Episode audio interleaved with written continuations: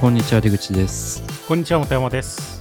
リサイズ編は、本山と出口が最近気になっているサービスやデザイントピックスを取り上げて、のんびり話すポッドキャストです。よろしくお願いします。お願いしますすっかり忘年会シーズンですが、うん忘年会行ったりとかもしてるんですかね。うんそうですねちょくちょくなんか最近、なんかすごいあったかい日もあったりして、変、なんかどういうもの着ていったらいいかなって、結構迷うことが多いなと思って。うんそうっすなんねか、ちょっと前もすごいあったかくなかった、なんか。うん昨日とかも半袖の人とかいたよ、うん。駅とかいや、なんか、わかんないからさ、そのダウンジャケット着たけど、もう暑くて、にうんもう途中からずっと脱いでたもんね、やっぱり。ダウンは暑そうですね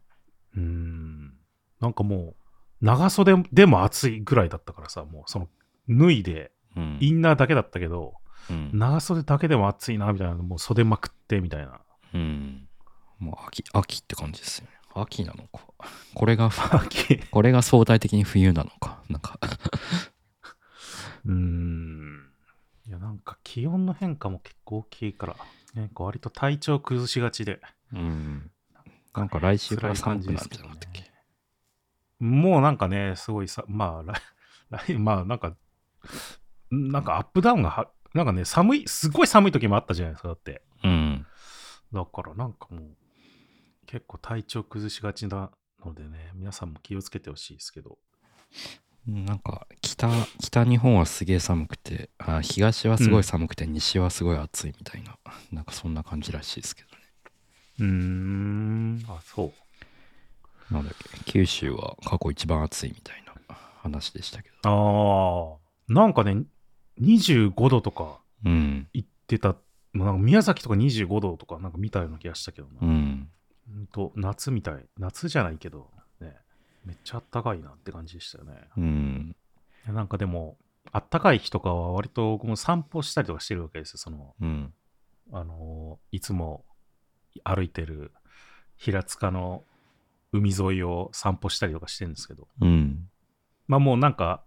ねい引っ越してきて1年以上経ってるんでうんもう1年間僕はだから平塚の海を散歩して見てきたんですけどうんまあ散歩する時間も別にそんな決まってないんでその朝散歩する時もあれば普通にもう夜中とかもあるしうんまあ昼昼間もね、まあ、仕事をちょっと区切りついたなっていう時に散歩したりとか気分転換で散歩したりとかもしてるんだけどうんなんか普通まあ普段そのね都内とか住んでる人だったらさまあ昼間に海辺を散歩することなんてないじゃん。うんだから僕はまあ近い家近いからその昼間さっき言ったように仕事の合間とかでも、まあ、昼間本当にほとんど人がいいなさそうじゃないですかその時間帯ってなんか、うんまあよっぽど暇な人か うんなんかね家家で過ごしてる人みたいなうんぐらいな感じだと思うんですけどだからその時間帯のその海辺って結構あんまりみんな知らないと思うんですけどうん僕はそれを1年間割と見てきたわけですよ。うんでね、その時間帯の海辺はね、結構ね、変な人が多いね。おうなんかね、いや、なんま、まあ、やっぱおじいちゃんとか多いん、多かったりするんですよ、その時間 帯。うんで、おじいちゃんがね、なんかね、みんな、みんなじゃないけど、うんやたらね、裸で歩いてんだよね、その、その時間帯。え水着ってことうんとね、まあ、いろいろあるんですけど、うんよくいるのは、多分ね、めちゃくちゃ鍛えてるあーおじいちゃんが、はいはいもうね、短パン一丁みたいなはいはいはい感じで、 もうウォーキング、めちゃ、だからめっちゃもう焼けて、日に焼けてるのか、もう皮膚が。うんだもうね、すっごい黒光りしてるみたいなおう人がいつも歩いてる。大体同じ時間帯に歩いてるんだけど、あまあ、ちょっと朝の早い方かな、まあでも。うんっていう人もいるし、この前ね、出会ったのが、なんかわかんないけど、な、なんでかわかんないけど、ふんどし一丁で波打ち際を歩いてるおじいちゃんがいて、おうどういうことと思ったのなんか。おじいちゃんって何歳ぐらいなんですかいやー、何歳なんだろうね。7、80歳なんじゃない多分。ああ、結構。そう結構だもうあおじいちゃんだなって感じですよ本当うーん。もうなんねちょっとしかもさ白の本当に白のふんどし一丁で そう波打ち際歩いてて、まあ、ちょっと濡れてるわけですよやっぱりだからちょっとなんか海に入ったのかわかんないけど、うん。鍛えてるんですかねも。うなんかね いや鍛えてる感じじゃないその人は鍛えてる感じでもないんでなんかそうなんだ割とひょろひょろっとした感じなんだけど なんでかわかんないけどふんどし一丁で歩いてて、うん。なんかなかなかこうね昼間の海辺は魔境だなって思いましたねその、なんで、本山さんはその一員ってことですよね。まあ、僕はそれをの傍観者としてその歩いてるからで すねだからなんかねや本当になんか変なちょっと変わった人が多いんだよねやっぱその時間帯帯。 まあ、多そうではある。うーん釣り人とかいないんですか釣り人もまあいるけど、まあ、だい朝早くとかねうん。あと夕方頃とかはまあよくいるんじゃないですかねうやーっぱり。ん。ある程度日が上がってくると、そんな多くないですけど。うーん。うん。あサーファーとかもね、大体いるけどね。まあ、ああ、まあ、いそう。ほんと、海辺、昼間の海辺はなかなかだから面白いですよ。面白い。 なんか、いろんな人がいて。確かに、な行んか、ったことないな、そんな。うん。まあ、ふ行かないもんね、普通、やっぱり。うん。しかもこの時せん期、ね。青春、青春的な風景もいっぱい見れるよだから。うん。海辺はやっぱり。そうなんだ。うんい。や、夏は人多いんですかあーあ、でもそんな、うん、そんな変わんないね、夏だからとかっていうのも。そんななんか、海水浴客みたいなのいないんですかそっちは。あそのだ海水浴スポットみたいのがあるわけですよ、やっぱり。そのある程度、ここは泳いでいいですよみたいなさ、うん。エリアがあるから、そこはまあまあ、夏だったら、まあ特にね、あの休日、うん。土日とか、そういう時だったら、まあ割と人が多いとか、あとなんかね、たまにイベントやってんだよね、そのうん。サーフサーフィンのなんか大会なのかなんかとかで、うん時とかはまあすごい人多いとかはあるけどまあでもそれ以外、まあ、僕がよく歩いてる場所はそんなあの海水浴のポイントじゃないんで、うん。まあ、大体釣り人かサーファーしかか、まあ、い散歩してる人しかいないんだけど、うん。うんまあ確かにね僕川沿いに住んでるんですけど、うんまあ、家から川が見えるわけですようんでなんかまあぼーっとしがたら川の方見てると確かに変な人変なおじちゃん多いっす ね市内振ってたりとかあ あ市内降ってるうん素振りめっちゃしてる人とかバットの素振りしてる人とかああ、バットの素振りしてる人。いそういう人いないな、逆に。なんかあんまうり。ん川沿いいますよ昔、基本住んでたあの多摩川沿いは、よく楽器の練習してる人はいたけどね、あのトランペット系のあねー、吹吹奏楽というかね、ああ楽器ねうん、管楽器やってる人がよくいたけど、練習してる人が。まあ、それもまあ、川、川って言ってもね、いろいろあるからね。多摩川とかだったら結構広いからさ、確かだにかねら、なんか、そういう練習してる人もいたけど。うんあんまりでもそういう人もいないな海辺は。うんだいたい、その、泳泳いでるからサーファーか、釣り人か、さっきの変な人か、さうん犬の散歩してる人か、青春してる人しかいないね、だいたい。サウナやってる人はいないですかやってる人はいないね。うんなんか面白いですよ。たまに昼間の海辺に行くと。まあ近くないといかないですね。うん。じゃあちょっと今日はあの雑談っぽい感じでいこうかなと思うんですけど、まあ年末なんでなんか今年良かった何々をちょっと振り返ろうかなみたいな感じでベストオブ2023みたいなうん。まあいろいろあると思うんですけど本とかゲームとかなんかサウナとかとんかつとかまあなんかこうじゃあまあ分かりやすいところで言うとまあいろいろこうポッドキャストやる中で本読んでると思うんですけど、はいはい特に本山さんなんか今年一番読んでよかった本とかなんかありますいや、ちょっと思い出せないな。ななんだろめっちゃ読んでるでしょ。うな。めっちゃ読んでるから多分ね、思い出せないのいっぱいあると思うんだけど、なんだろうな。まあ、ポッドキャストで紹介したやつで言ったら、やっぱりあれかな、利己的な遺伝子かな。おー、それなんだ。うん。これが一番個人的には面白かったかな。すごいのめり込んで読んだ気がする。個人的に今年、その、ポッドキャストの中で聞いた本山さんの話の中で一番難しかったですね。この回は。うん。まあでも、これは本当面白いから読んでほしいんだよね。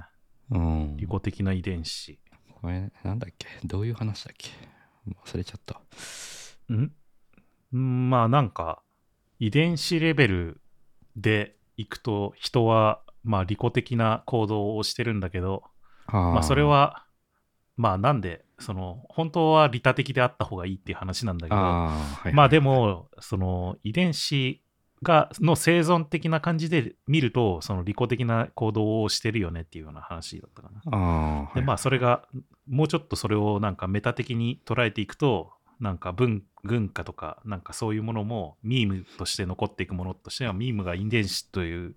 ふうに捉えると、あーはいはいまあ同じようにはいはいまあ、こう、植え付けられていくっていう意味で、なんかはい利はい己はいはい的なものとしての、なんはいはかそいはいうそういう話です。なんか、まあ、ちょっとぐちゃぐちゃいっぱいあるけどうん、いや、思い出してきた。 ミームの話とかなんかしてたなと思った。でもなんか、だいその本か、僕はもうあれですよトヨタの話かな。このこの前、あーちょっと前このに間ね、はいはい。紹介した本とかかな。まあ、あれは、まあ、まあ、まあ、そうね。あれもまあ、面白い、面白いかな。うん。うん。僕は、僕はバージルアブローかな。この、まあ、ポッドキャストでも年始ぐらいに話したけど、はいバージルアブローの、えっ、と、なんだっけな。小説あ複雑なタイトルはここにってやつと、ダイアローグってやつの話をしたんだけど、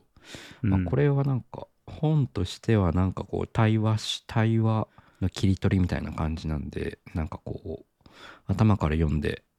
こう理路整然としてる本ではないんだけどまあでもなんか普段読まないこういうファッション系のファッションデザイナーのストーリーとしてなんか一番こうあその人そのバージラブロのまあデザイン原則みたいな話の本なんだけど、うん、一番こう面白かったですねこれが。うん。面白かったしなんか周りでも面白いって言ってる人が何人かいたりとか結構なんかうんなんか個人的には一番刺さった本でしたね、まあ、あとなんか銀行とデザインあのデザインシステムの本、うん期待して読んだっていうよりはなんかとたまたま目に取ってなんとなく読んでみたみたいな感じだったんだけどなんか意外になんか仕事とかでこういうのがあってみたいな感じで話すことが多かった本ではありましたね。うん。なんか紹介してないでないやつであります。ポッドキャストで話してない。紹介してないやつ、ちょっとね、わかん、今手元にないから、思い出せないけど、何読んだっけなと思って、今、いろいろ考えしたけど。うん。うん。あ、でも、まあ本、本、まあ本も読んだんだけど、本っていうかね、分野として、量子力学面白いなって思ってた時期があって、僕。おー。で、まあなんか、その量子コンピューターの本が、はいはい。まあ割とか分かりやすく解説した本があるんですけど、それ読んだりもしたんですけど、うん。量子力学にハマってた時ありましたね。だ から。 量子、 量子コンピューター面白いな、みたいな。えー、ハマるってどういうことはまあだからその、その分野の知識を、をもっと知りたいみたいな感じで、うんずっと、だからあの、よくあるじゃん、なんかさ、深夜にウィキペディア見始めたらさ、あーなんか、どんどん見ちゃうみたいなやつ。はいはいはい。そういう感じで、ずっと量子力学が面白い面白いっつって、 なんかいろいうろ、んまあ読んだり、まあ動画見たり、本読んだりとかしてた時があったね。うーんまあ確かになんか別のとこでも最近そういう話聞いたななんか 良識逆の動画を先に見まくってるみたいなうん。いや、量子力学面白いよ、ほんと。うーんちょっとね、詳しい人にいろいろ聞きたい。どの辺が面白いんですか全然ピンときてないんだけなんか、今まで、今までというか、まあ、よく一般的な、その、物理学っどうんていうのが、なんか、まあ、それも合ってるんだけど、なんかそれの常識で今まで生きてたわけじゃないですか。それ、そういうものだと思って。うん。だけど、それがなんか全部ひっくり返される感じが面白い。そのうーんまあでも、そ、れ、その、そ今までの物理学ももちろん合ってるんだけど、その量子力学は、その、よりこうミクロな世界というかさ、小さい世界での力学、まあその物理学というかさ、なんかそういう感じのところがあるから、うん。まあだからその両方この世界には存在しててっていうような感じなんだけど、まあでもその量子力学をうまく使うとこういうこともできるんじゃないかみたいなのがいっぱいまあ考えられているんだけど今、はいはい。まあその一つとしての量子コンピューターとかもあってとかっていうのがあるんだけどうん。まあでもそのその辺が面白いかな、うーん。うんなかなか難しそうだから。まあねなんかそのめちゃくちゃ完璧に理解するみたいなのは難しいなと思ってるけどねただなんかなんとなく感覚的にこう理解していくみたいなうん。ところは、まあ、そのひょ、まあ、表層だけだよね。だから、その、実際にどう、うんなんか、多分分かってないことも多いと思うんだけど、うん。実験でやってみたらこういうふうになってるから、こういうことだみたいなことだから、まあ、それをこう受け入れていくしかないみたいな感じなんだけど、でもまあ、ちょっとね、これは本当面白い分野だなと思いましたね。今今年よ、なんかいつ、いつだったかな今年の初めぐらいだったかなめっちゃ読ん、その辺、なんか調べたりとかしてたんだけうど。ーん。じゃあちょっと今度、ポッドキャストで 話してもらって。いや、まあ、いい、いいけど、 ねえ、利己的な遺伝子みたいになんかよくわからんみたいになりそうな気もするんだけどね。あーあと見返してたら、プロジェクト新エヴァンゲリオンも、まあ僕読んでないけど、 話を聞いてて面白かったのがありましたね。あー本としては。そうですね。プロジェクト新エヴァンゲリオンもまあ、なんか、おもし、なんか変な本だね、これは。うん。すごい。だから本、本っていうかなんか、なんか、 そのプロジェクトをまとめたみたいなさ、プロジェクトこうなりましたみたいな結果をまとめたみたいな本だったから、うん。まあ、なんか資料みたいな感じだったけどね。うん。もう、なんかまあこういう話まとまってることないと思うから。まあまあまあ、そうね。うん。なんかな、本当は今年もうちょっと、そういう、なんか、ななんて言うんだろう、知識知識というかさなん、なんていう、なんて言うんだっけ、こういう本って。なんか、技術本っていうんですか、なんか、実用本みう。たいなんやつじゃない、あの、まあ、小説とかそういうのももっと読みたいなと思ってたんですけど、うん。だからミステリーとかもいくつか買って読んだりとかしてたりもしたんだけど、うん。なんかな、来年はもうちょっと読みたいな、その辺も。うん。全然そういうの読んでない。読んでないな、最近。なるほど。まあ本はそんな感じ。なんか今、ポッドキャストのうん今年の、あの、あ、小ノートのページ見てたんだけど、なんかこれ今年なんだみたいな感じですね。 年始の話とか。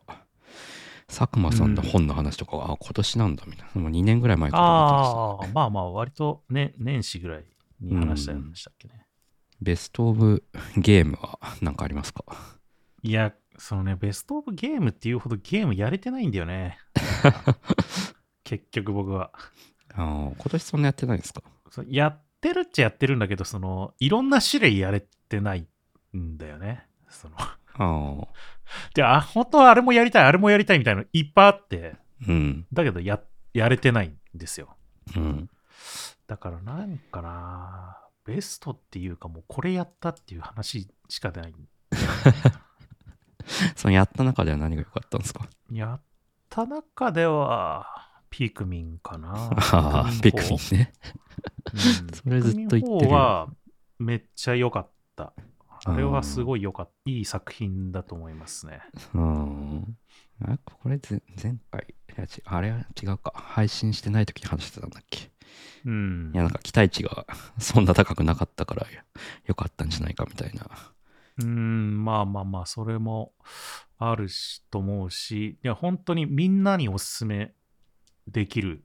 やつだったからで結構ねうんピクミンって難しかったんですよそれまでのワンツースリーって出てますけどあれもともとやってたんでしたっけワンツースリーもえっとね3は結構ちゃんとやったかな2とかいや2もちょっとしかやってないと思うんだよな多分まあでもなんかね色結構やっぱり難しい初めての人まずやろうみたいにならないとか、ちょっとね、うん難しい部分がいっぱいあったんだけど、方はね、すごいよくできてたんだよね。だから、ま、今までやったことないっていう人にも、普通におすすめしたりして、やってもらったりとかして、うんやっぱみんなめちゃくちゃハマって、うんそれで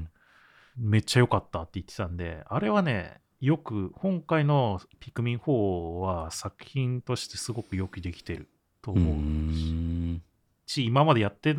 こなかった人にもめちゃくちゃおすすめできるうんすごいその辺は考えられて設計されているしかも今までやってた既存のファンもめちゃくちゃ満足するっていうなるほどねもう完璧な作品だった そこまでかうんていうかなんかやっぱスイッチで出てるソフトが結構完璧なソフトが多いあの特に任天堂が出してるやつとかはね多いいなと思いますその今までのシリーズで出してたものとかそのさマリオもあるしうんスマッシュブラザーズみたいなのもあるし、うんなんかその辺も、なんか、もう完成形だな、みたいな、これが、みたいなのが、結構多かったような気がするけどね、スイッチで出てるやつって。確かにねまあ僕はゼルダですねやっぱああ、ゼルダね、まあその完成形って意味でもねうんまあ現状できることの完成形はこれなんだろうなみたいなところがまあ現状の延長線上でできるうんなんかまあさらにこう超えていくならまあ次世代ハードで出すんだろうなみたいなところがすごい感じましたね。なんか、僕はゼルダは、ちょっとね、やっぱり物足りなかったんだよね、個人的に。正直。なボリュームボリボリュームかな。うん。やっぱりね、ドラクエ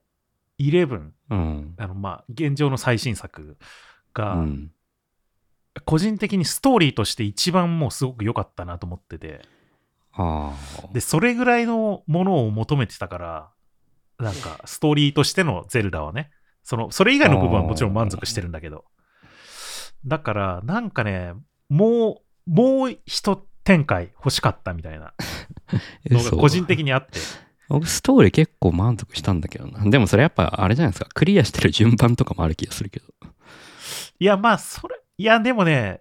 うーんそうねなんかもう一展開欲しかったっていうのとうんあのー世界が、まあ、3つ、 あんまりネタバレしないように言うと、3つあ るじゃないですか。まあ、これなんか出まあ口だけど、 もういいんじゃないか。そそのれぐらい。それぐらい。それの、なんかあのね、その、まあ、地下世界みたいなのがあって、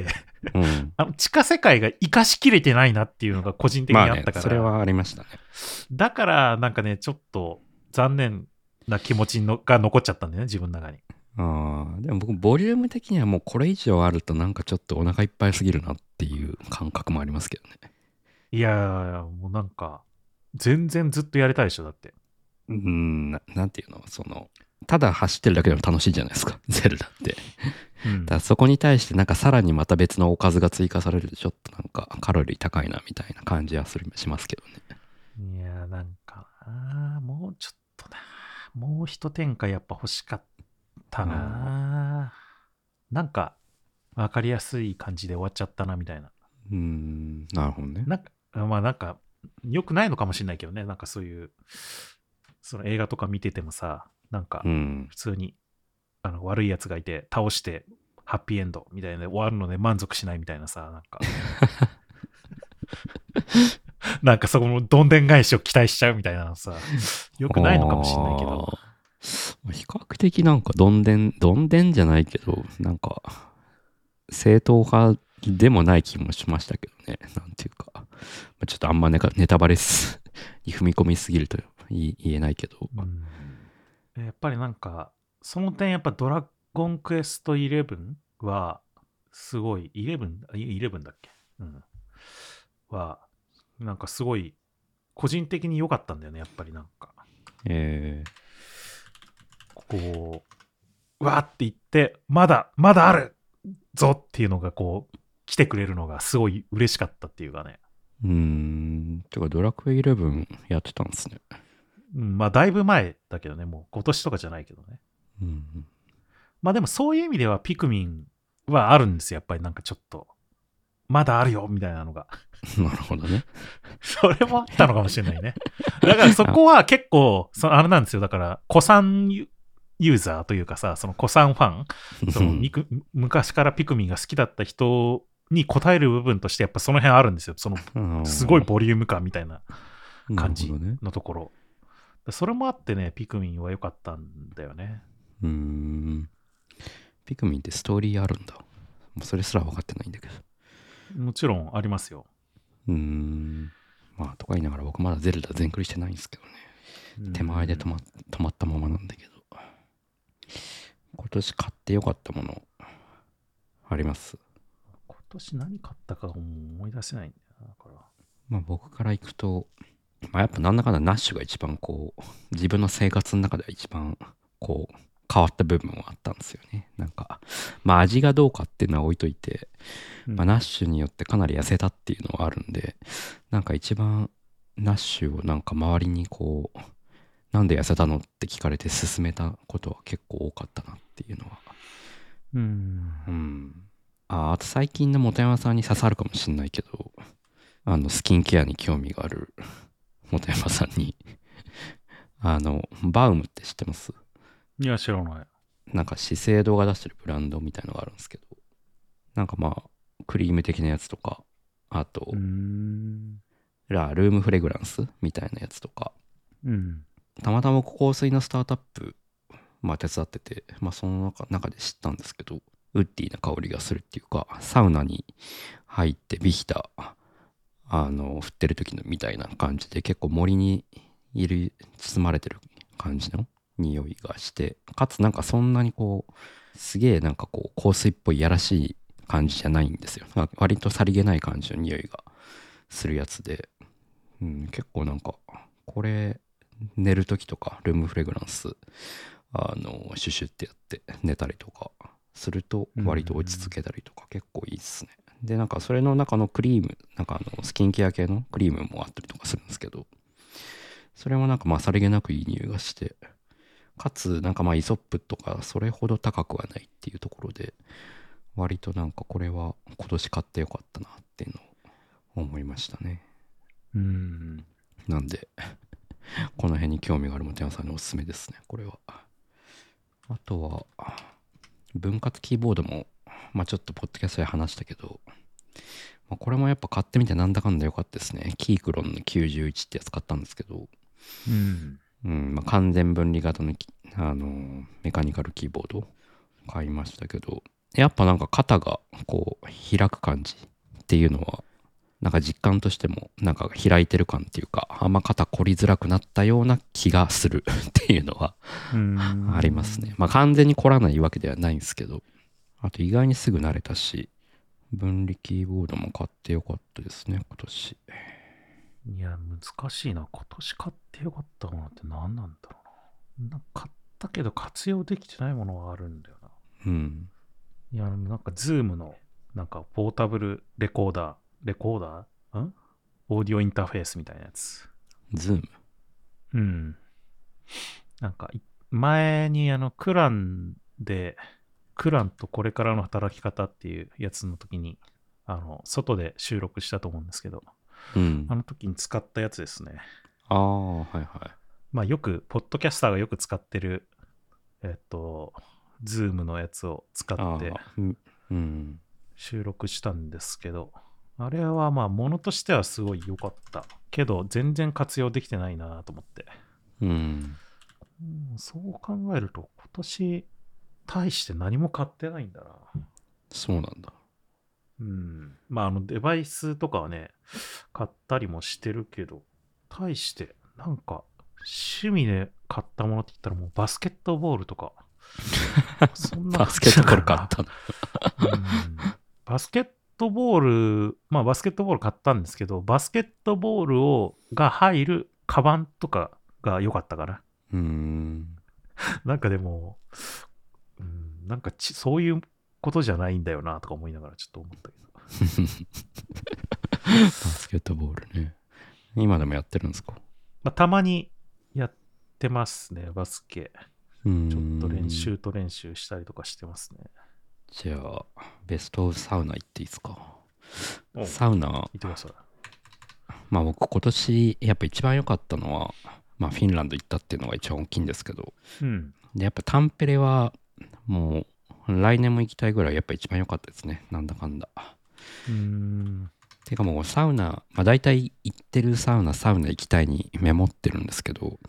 まあ、やっぱ今年なんか結構いろいろイベントななんていうのかな日常使いのサウナっていうよりは、まあ、家家にサウナあるからどっちかというとサウナ行く時はこうなんかこう晴れのサウナに行くことが多いんですけどで年始あたりはあのサバスサウナ液体の人がプロデュースして作ってるバスを改造したサウナみたいなやつ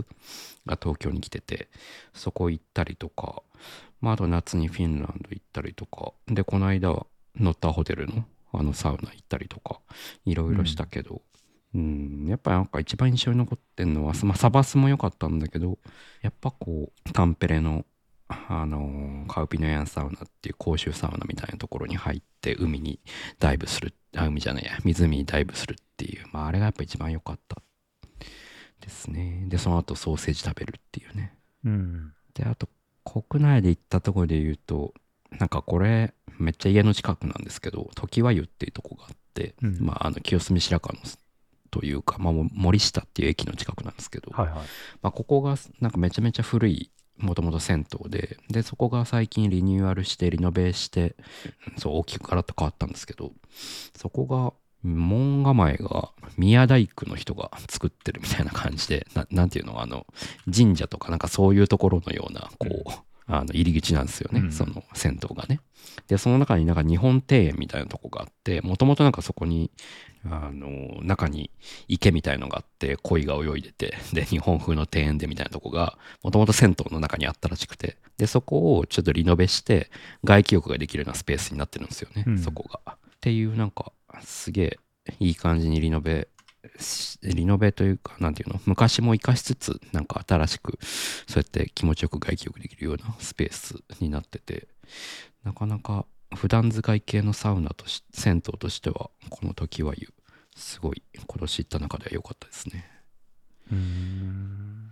ああと大阪デッセ大阪サウナデッセっていう、まあ、大阪市内にあるサウナうん。もう今年大阪出張というか遊びに行った時に行ったんですけど、まあ、ここもなんかこうワンフロアどでかいワンフロアの中にサウナ室が6個7個とかあるような感じのサウナででそのサウナ室の一個一個がテーマがいろいろ違ってて森の中にある集中できるサウナとかなんかこう和室があってその中で座禅組んで瞑想できるサウナとか寝っ転がれるサウナとかまあいろいろテーマがあってそこのそれのサウナがこうバラバラとこうワンフロアの中に散在しててそこをこう散歩しながら進んでいくみたいなまあそういったコンセプトのサウナなんですけどうん。うんここも面白かったですねなかなかうんその辺が今年行った中ではすごい良かったサウナかなうん。なるほどね。なんか本山さん行った中で良かったのありますいや、まあ僕行ったのも、そんなないからね。やっぱりノットアホテルとかになっちゃうけどね。宮う崎の。んそうねうん。まああれは普通に良かったよ。そうっすね うん。まあいいよなって感じですよねあそこはうん、普通に。普通、うんうん、良かったね。し今、施設として、宿泊施設として良かったね。うん、全体としてね。まあ、あの、隣にあるバレルサウナ、あ誰でも入れる、誰でもっていうか予約したら別に宿泊客以外でも入れるサウナも、うん。結構、バレルだけどしっかり温まるようなうん感じのサウナで、そうそうそうよかったかつ、ビーチの方に面してガラスがついてて、ね、あの、ビーチを眺めながら入れるっていう感じですごい良かったですよね。あの、プールがすごいよくよくなかった、あれ。ああ、良かったですね。広いからさ、もう、バシャーンって入れるから、そうそうそう。気持ちよかったね。まあ、あとは、あれも行きましたね。あの、クランで、ヒノコも、ヒノコ、ヒノコっていうね、はいと、まあ、今もう、あれなんだっけ、終わっちゃったんだっけ。そう。なんか、あれは、あれ夏だっけ行ったの。夏ぐらいかね。あれも季節がすごい良かったっすよね。そうね。火の粉は、すごいいいね。うん。そうな、今年も結構いろいろ行ったな。うん。なんか今年ちょいちょいなんか、地方、地方というか大阪とか奈良とか、まああとこの間宮崎行ったりとか、なんかちょいちょい地方に旅行する機会があって、まあその度に地サウナみたいなとこに行ってるんですけど、うん。奈 良のなんかすごいなんか奈良のまあ何でもないあの銭湯みたいなとこに行ったりとかして、うん。ヤクザの人に囲まれながら入ったりとか なんかそういうのもありましたけど、あーあーまあでもあれかな。あの、鹿児島、まあ宮崎行った時に鹿児島も行きましたけど、ああその時になんかスムサウナっていう、うなんかん、ね、鹿児島の山、山の、山の中の川沿いに作ってある、まあバレルサウナのところがああるんですあけれど、霧島でしたっけあれあまあ霧島の近くがね、まあちょっと北に上がったようなところ、山の方にはうん入ってったようなところなんですけど、うんまあ、そこも結構良かったですよ。っていうかなんか、一応もう貸し切りみたいな感じなんで、その時間、うん2時間半ぐらいかな。うんで、まあもう結果、まあみんな行くかなと思ったけど、結果、僕と池田さんっていう2人で貸し切りで入ってたんですけど、うんまあそこも川沿いだから、まあふ普通にね、まあ、バレルサウナ入って、川飛び込んでみたいな感じで、うんすごい気持ちいいし、しかももう、その貸し貸し切りでなんかすごいもうそのスペースが、なんていうの、全然人目を気にしないような感じになってるんで、うんだけどなんかその囲われてるけど、なんか全然狭い感じしないというか、で、焚き火スペースもあったりとか、なんかそういうので、で、なんかもう、そのそのなんなんかあそこにスピーカーみたいなのも置いてあって、あ適当に音楽流していいっすよみたいな感じだったから、もうガンガン音楽流して入ってたけど、あれも場所としてはすごい良かったね。うん貸し切りはいいですねあれあれも川にダイブできたんでしたっけできますね。うーんまあ、かなり冷たかったけど。ままああ時期がね時期が、まあでも、宮崎の青島とかは全然良かったじゃないですか。確かにねまあでも、ここはやっぱりね、山の中の川の水だから川は川は冷たいっすよ結構冷たかったですね。川は特別冷たいですねでもすごい、ロケーションとかはめちゃくちゃ良かったです。うん良さそうだったで、まあ、僕ら行かなかったんだけど、その、そこやってるところの隣がなんかカフェみたいなのがあって、うん、でなんかご飯も食べれたりするところなんで、うん、あともう泊まれたらもう最高だなと思ったけどね。うーんあ宿泊もやってるんですか近くはないけど、あそうなんだからだ泊まれたらよかったなっていう。ああそういうことか そのさらにね。そういうことそうそうそう。サウナも入って、ご飯も食べれて、泊まれたら、多分すごい最高なんだろうな、みたいな、っうんて思いましたけどねう。んいや来年もタンペレ行きたいな1ヶ月ぐらい行きたいうん。行ったらいいんじゃないですか。うん仕事どうしようかなって感じなんですけどね なかなか時差がそう時差があるからねいやいや、その時差なんて大丈夫でしょ。別に いや結構フィンランドとかだと大丈夫じゃない時差なんですよ そのちょうど真逆っていうか大丈夫ですよ。うん、まあだから1ヶ月ぐらい有給使っていこうかなと思ってますね。じゃあ、なんかベストとんかつありますいや、とんかつ屋も行ってないんだよね、だかそうら。あなのの、平塚住んでるから。ああ、そうなのそうそう。なかなか行く機会、もうどんどん減ってるね。うーん。とんかつも。僕最近あの、本山さんが言ってた、あの、閉じないとんかつ丼ああ、焼きとんかつ。うん結構ハマってます。おーうん。まあまあ、美味しいよ美ね味。しい。うん。なんだっけな。あのーあ、もうこれはもう本山さんが教えてくれた気がするんだけど、あのー東京、日本橋の近くに、そうなんか、閉じないとんかつの店があはいあはって、うん、この間もそこ行ったんだけど、めちゃくちゃ外国人ばっかり並んでて、あの旅行客がすっげえ並んでましたね。い。うーん。あ、でも美味しいですね、やっぱ。とんかつはじめとかかな。ああ、そうそうそうそうそう、それそれ。 1、一ってう感ん、じ。それそれそれ。まあ、あそこはね、なんかよく並んでる気がするね。まあ、場所もいいからっていうのもあるかもしれないけど。う、うんまああとば映えるんでしょうね、閉じない方が。ーん。まあ、そうね。いやでも閉じないだけでこんな違うんだと思ってなんかとんかつのカツらしさも味わえてすごいいいなと思ってハマってますね最近うん。まああとやっぱとんかつ .jp 良かったですねああ、まあ、あそこはね、もう、オタクみたいな人が作ってるからうね。んいいと思いますね、やっぱり。会社近いから時間あったら行こうかなと思うんだけどやっぱなかなか結構並んでたりしてフラットは行きづらいところではあるんだけど、でもやっぱいいっすねめっちゃ解説してくれるし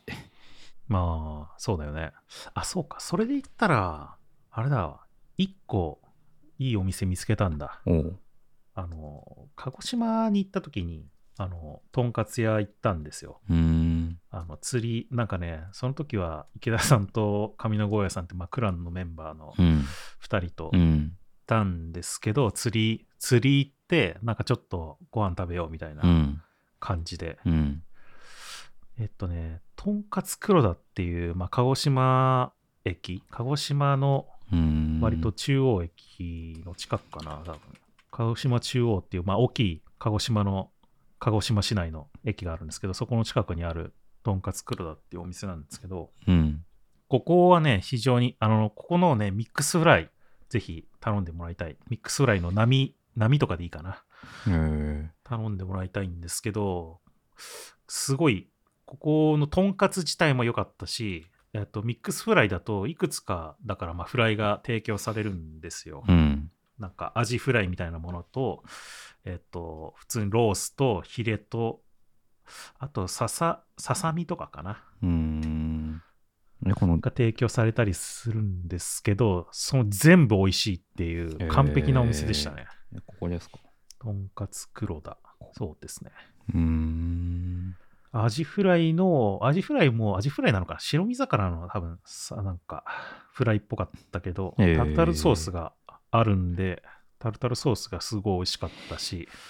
まあ、とんかつももちろん美味しかったし、ヒレとかの提供の仕方も分かってるなっていう提供のされ方してたし、へえ。あと、ささみも、あの、今カツみたいな、すごい、あの、低温調理のふわふわのやつ、うん。やつで、めっちゃうまう。そう。メンチカツもめっちゃ美味しそうだな。うん。でも、あの、多分、ジョーとかにすると、メンチカツがついてきたりとか、エビフライついてきたりとかっていうのが、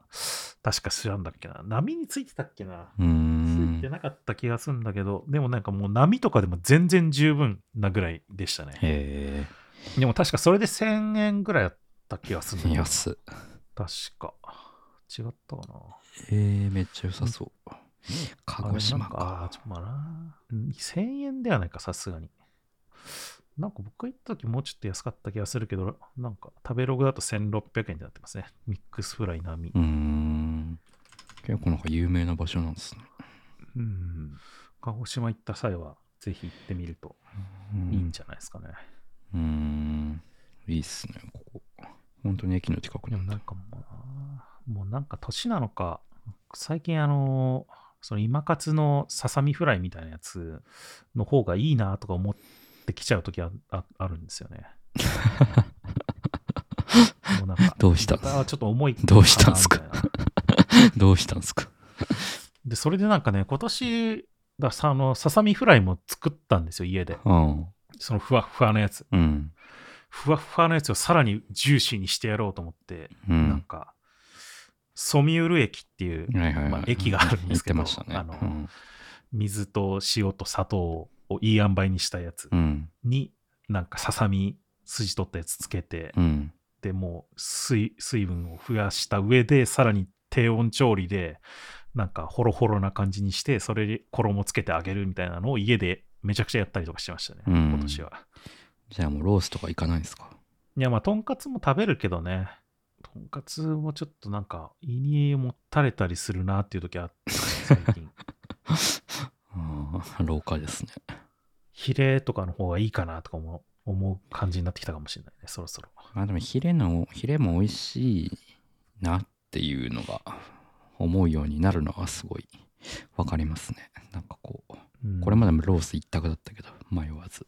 ヒレの方が火入れが難しいと思うんですよねやっぱりうん。結構淡白じゃないですかやっぱりうんヒレって、だからなんかもうすぐこう水水っていうかあの肉汁が抜けてっちゃうとどんどんこうパ硬サくなってねパサな感じになっちゃうんで、うん。だか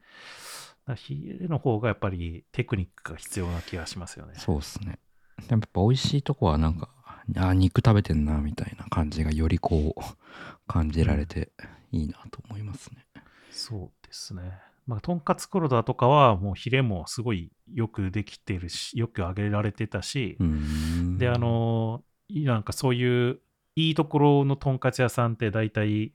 なんていうの、あの、一枚肉をバーンって揚げて、バンバンバンバンって切ったって感じっていうよりは、うん。なんかちょっとこう、俵型のやつを揚げて、それを半分にパカって開け、こう、はいはいはい切ったようなうんやつの提供のされ方をするするんですけど、まあ、ここ、まあ、ミックスフライとかなんで、まあ、いくつか数があるからっていうのもあるかもしれないけど、まあ、ここもなんかそういう感じの比例の揚げ方してて、うーんすごい良かった。肉汁がすごいちゃんとこう、ね、じわじわって、肉の上になんか染み出てくるような感じうで。ーんいや気になるいいっすねまあそんな感じかな なんか落ちはないけどもう1時間ぐらいになっちゃったしまあ来年もちょっといろいろサウナ開拓していきたいサウナもとんかつもそうだけど快適開拓していきたいっすねうんはい。サイズ FM へのご質問やご感想、リクエストなどは X にポストしていただくか、ショーノートにあるお便りのリンクから送っていただければ、配信内で取り上げたりしますので、どしどしいただければと思います。サイズ FM は毎週金曜日に配信しています。Spotify、Apple Podcast、YouTube などで配信していますので、よかったらチェックしてみてください。ということで、今回はここまでまた次回お会いしましょう。さようなら。さよなら